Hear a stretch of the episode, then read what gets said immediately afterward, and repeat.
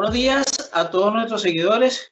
Una vez más, bienvenido a nuestro programa Yo sí soy inmigrante.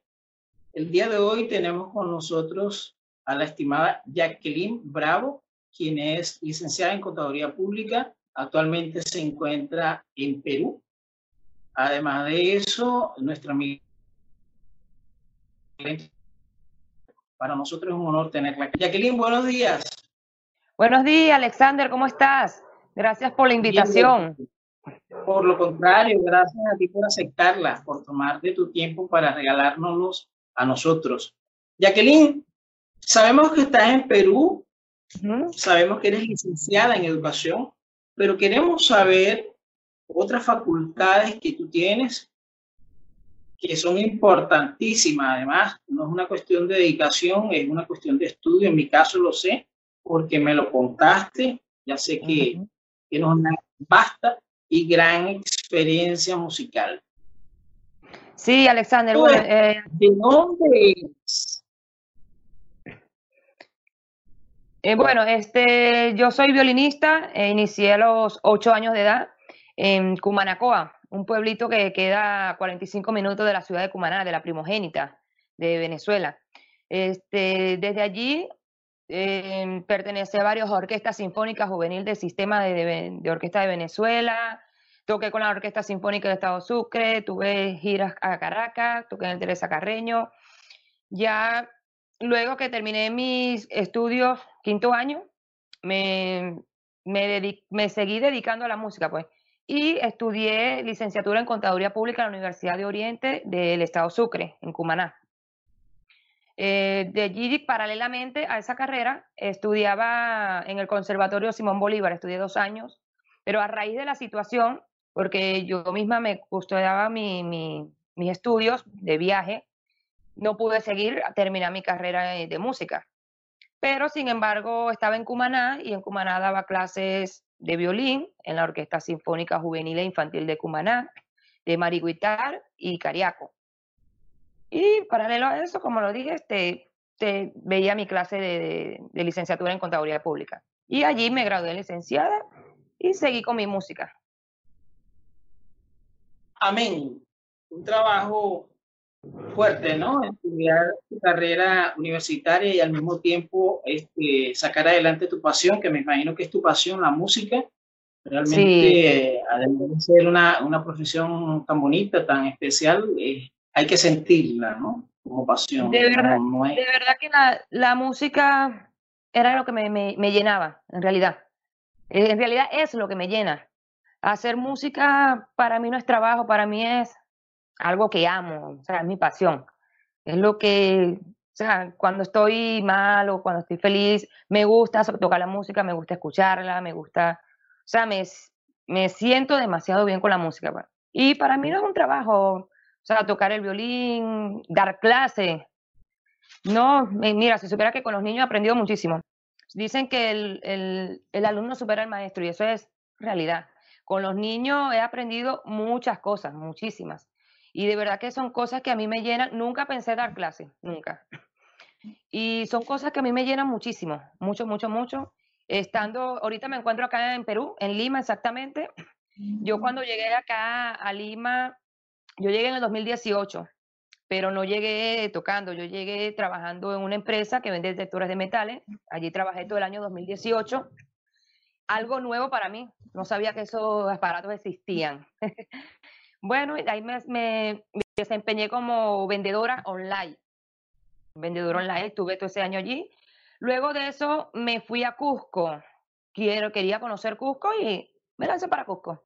Cusco es una ciudad muy, muy bonita de acá del Perú, muy linda.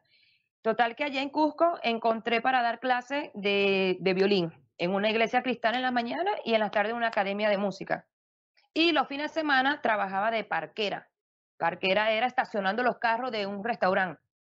Y de allí me pagaban, o sea, me daban mi propina y después ayudaban en el mismo restaurante a atender las mesas, a limpiar y todo eso. Ya después, de, luego de tres meses, me regresé a Lima y encontré trabajo en una academia de música dando clases de violín. Bueno, en una no, fueron en, dos. Adicional a eso, daba clases a domicilio eh, y fue cuando luego, luego inicié a tocar en la, en la calle. Y ya después, cuando cae la cuarentena, bueno, nos quedamos. Disculpa que te interrumpa allí. La información tuya, o mejor dicho, este, tú llegas a nosotros, a nuestro programa, debido a un video que publicó Sergio Novelli. Eh, dicho sea de paso, un gran periodista conocido en el mundo entero y sobre todo por nosotros los, los venezolanos, ¿no? Un gran saludo para él. Este, aprovecho la oportunidad. Vamos a ver ese video. Ya.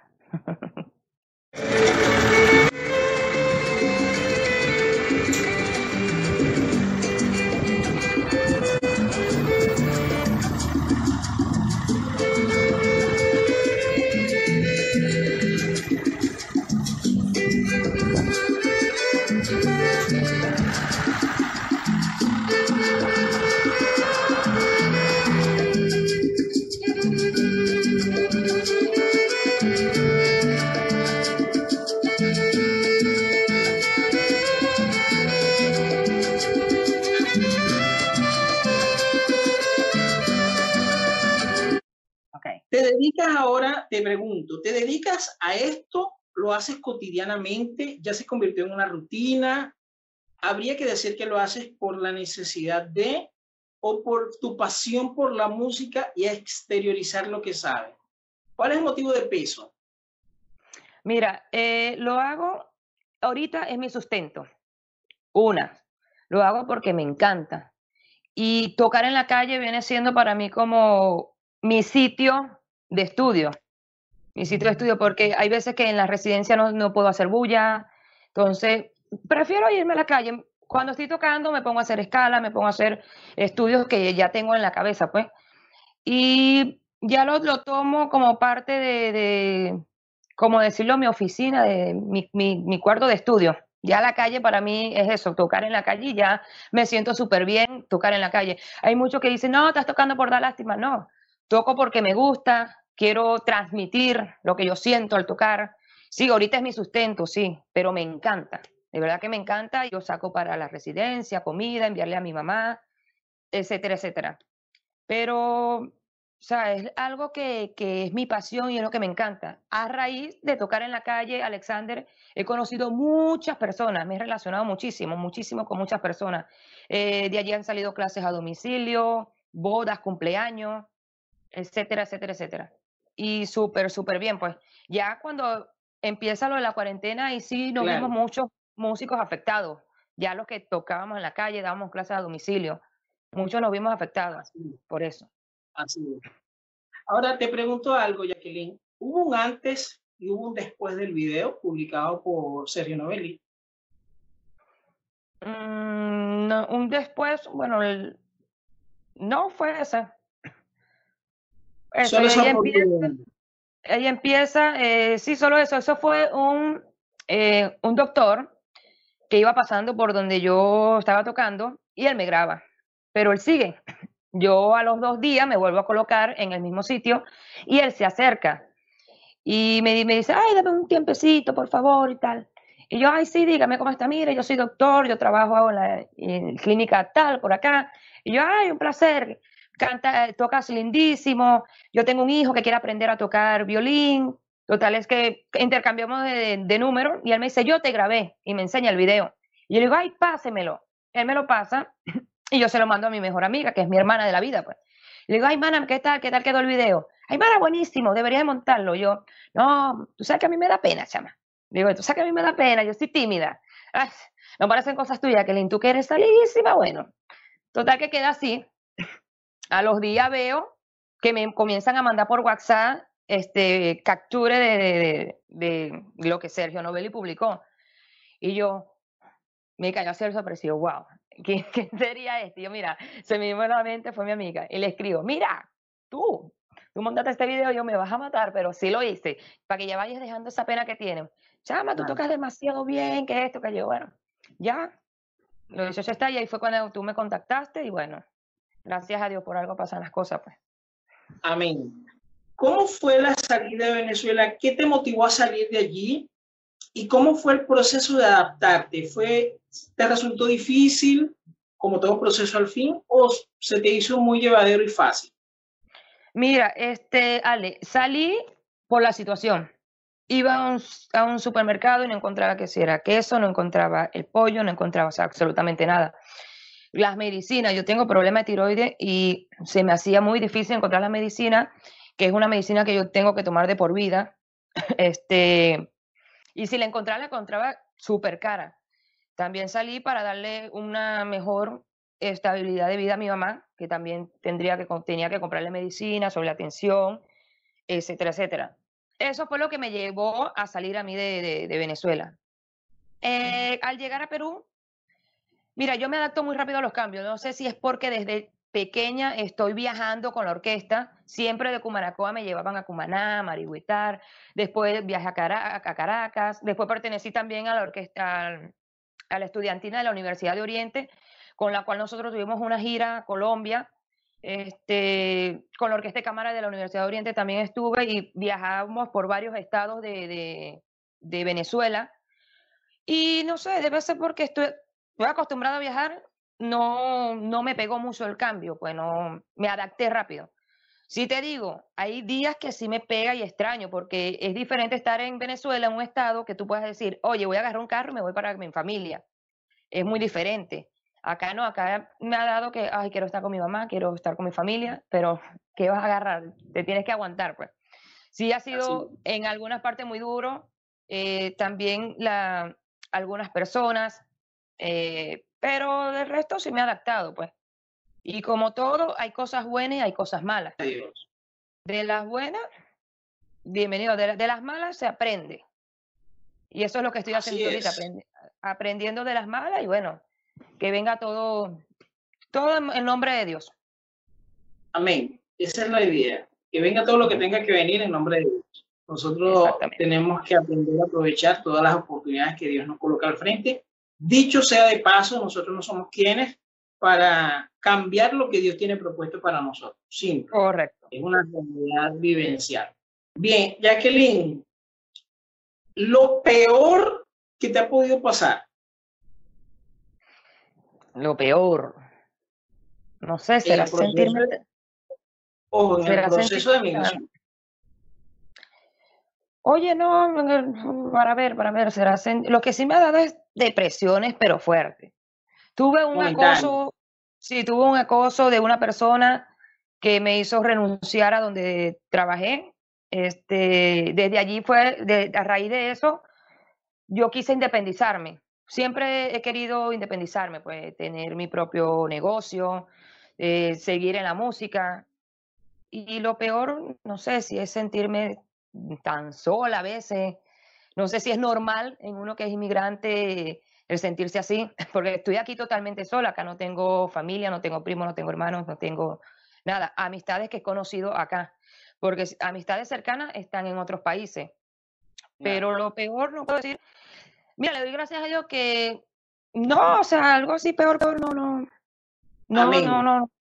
Gracias a Dios no, no me ha pasado así algo tan, tan, tan feo. Nada, gracias a Dios. Lo mejor que te ha podido pasar en el proceso de migración. Estar en la música aquí en Perú. de hecho, he trabajado en mis dos carreras que tengo, gracias a Dios. Mira, toca en el teatro municipal, para mí fue grande. De verdad que, o sea, cosa que no, como que no valoraron en Venezuela, siento que aquí me la, valoran, pues. O sea, lo que es la música, verme como profesora, o sea, me hacen sentir bien, ¿sabes? Y de verdad lo mejor es hacer música, estar en lo que me gusta, lo que me encanta, mi pasión. Es lo mejor que me ha pasado. Es lo que me llena. Cuando estoy triste, eso es lo que me llena a mí completamente. Me sube un ánimo que me eleva. Qué bueno. En Venezuela, mamá, papá, ¿qué sucede? Allá en Venezuela. Mi papá vive en Anzuategui, ellos son separados. Y mi mamá en Cumanacoa está con mis hermanos. ¿De tus hermanos eres la única que está por fuera? Sí, de mis hermanos soy la única. ¿Y eres la mayor? Eh, mamá, papá, soy la menor. Están dos varones mayores que yo. Y mi papá con su esposa son tres niñas y yo soy la mayor de, de las hembras. De las hembras. Eres un ejemplo a seguir de tus hermanas. Sí, pues. Ya esta, es la segunda, esta, es la segunda, esta es la segunda entrevista que, que, me hacen. La primera me la hicieron, por cierto, una emisora de, de Cumanacoa. Ah, es una tremenda responsabilidad. Eh, ser el ejemplo de, de, los que vienen detrás, ¿no? Eso es una, un compromiso, un compromiso inmenso. Bastante. Proyecciones y proyectos. ¿Tienes alguna proyección dentro de tres, de tres años? ¿O tienes algún proyecto ya definido a un determinado tiempo que no precisamente sean los tres años? Mm, mira, sí tengo proyectos, pero aún no, no lo he concretado como tal. Lo tengo aún como que en mente, pero aún no, no, no lo he concretado. Queda, lo, dejo, lo dejo para la próxima. Amén. Ahora que sí. Tenemos esta situación. ¿Te quedas en Perú o regresas a Venezuela? Quiero ir a Venezuela, pero a visitar. Porque pienso agarrar a otro país. Pienso irme a otro país. ¿Tienes algún destino determinado o todavía lo estás pensando? Mira, tenía Chile. Chile tenía destinado. Pero ahora con esto de la visa, ahí entonces estoy viendo. Porque por allá me ofrecieron algunas cosas musicales, entonces estoy manejando eso por los momentos. Pero bueno, Jacqueline, ¿vives sola actualmente? Eh, sí. ¿Vives acompañada? no, no, vivo, vivo, vivo sola, vivo sola, en un cuarto. Amén. Excelente, me parece eso. Eres un ejemplo a seguir, eres una mujer de lucha, evidentemente. No le tienes miedo a las adversidades, es notorio. Eres una mujer relativamente joven y yo creo que eso denota muchísima garra, muchísimas ganas y lo aplaudo. Eh, mis felicitaciones para ti y de mi equipo de trabajo. Eh, está muy pendiente de tu entrevista en este momento.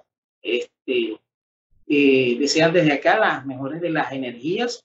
No pares, sigue así como vas. A los que nos están viendo, señores, llevar una vida de inmigrante no es nada fácil. Que sí, los invito, los exhorto, como lo he hecho en otros canales, en otras, perdón, en otros programas, los exhorto a que experimenten esa experiencia para, vean que, para que vean y sientan que no es tan fácil como se, como se dice, ¿no? Como se expresa. Es despojarte de tu familia, es despojarte de tu esposa, es despojarte de tu zona de confort y comenzar a trabajar en función de acoplarte a otra vida, a otra sociedad, a otra cultura e y en muchos casos a otro idioma. Y ya eso representa bastante. Tenemos acá al frente a nuestra amiga Jacqueline Bravo, que tenía bien puesto el apellido, por cierto. Te felicitamos. ¿Algún mensaje que quieras dar para esos venezolanos que se quieren atrever a salir de Venezuela o que están esperando salir de Venezuela o que ya salieron de Venezuela y la experiencia de alguna u otra forma no ha sido tan grata o tan fructífera como la tuya? Mira, que nunca se rindan, que nunca se rindan. Hay momentos que tú vas a ver que se te viene el mundo abajo, pero no te rindas, que no se rindan y que nunca dejen de soñar. Nunca, nunca dejen de soñar, nunca dejen que, o no nunca digan, no puedo. Sí se puede, todo en esta vida se puede. Solo hay que poner empeño, sacrificar algunas cosas, pero nunca dejen de soñar. Solo eso. Es muy importante esto que acaba de decir Jacqueline, yo lo he compartido también en otros programas. El soñar no es malo, lo importante es sobre la tierra, porque no es solo soñar ¿Aló?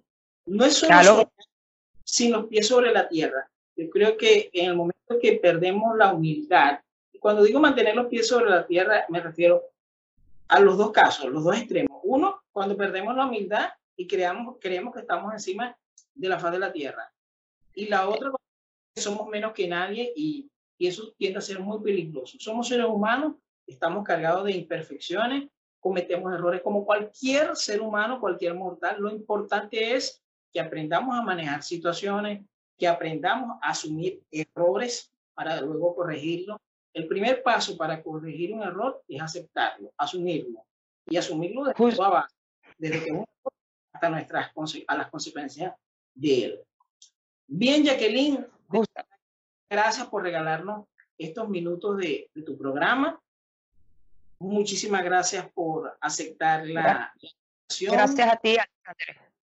Gracias por regalarnos de tu experiencia. Acá vamos a dejar unos videos de ellas para que ustedes lo disfruten como lo hicimos nosotros.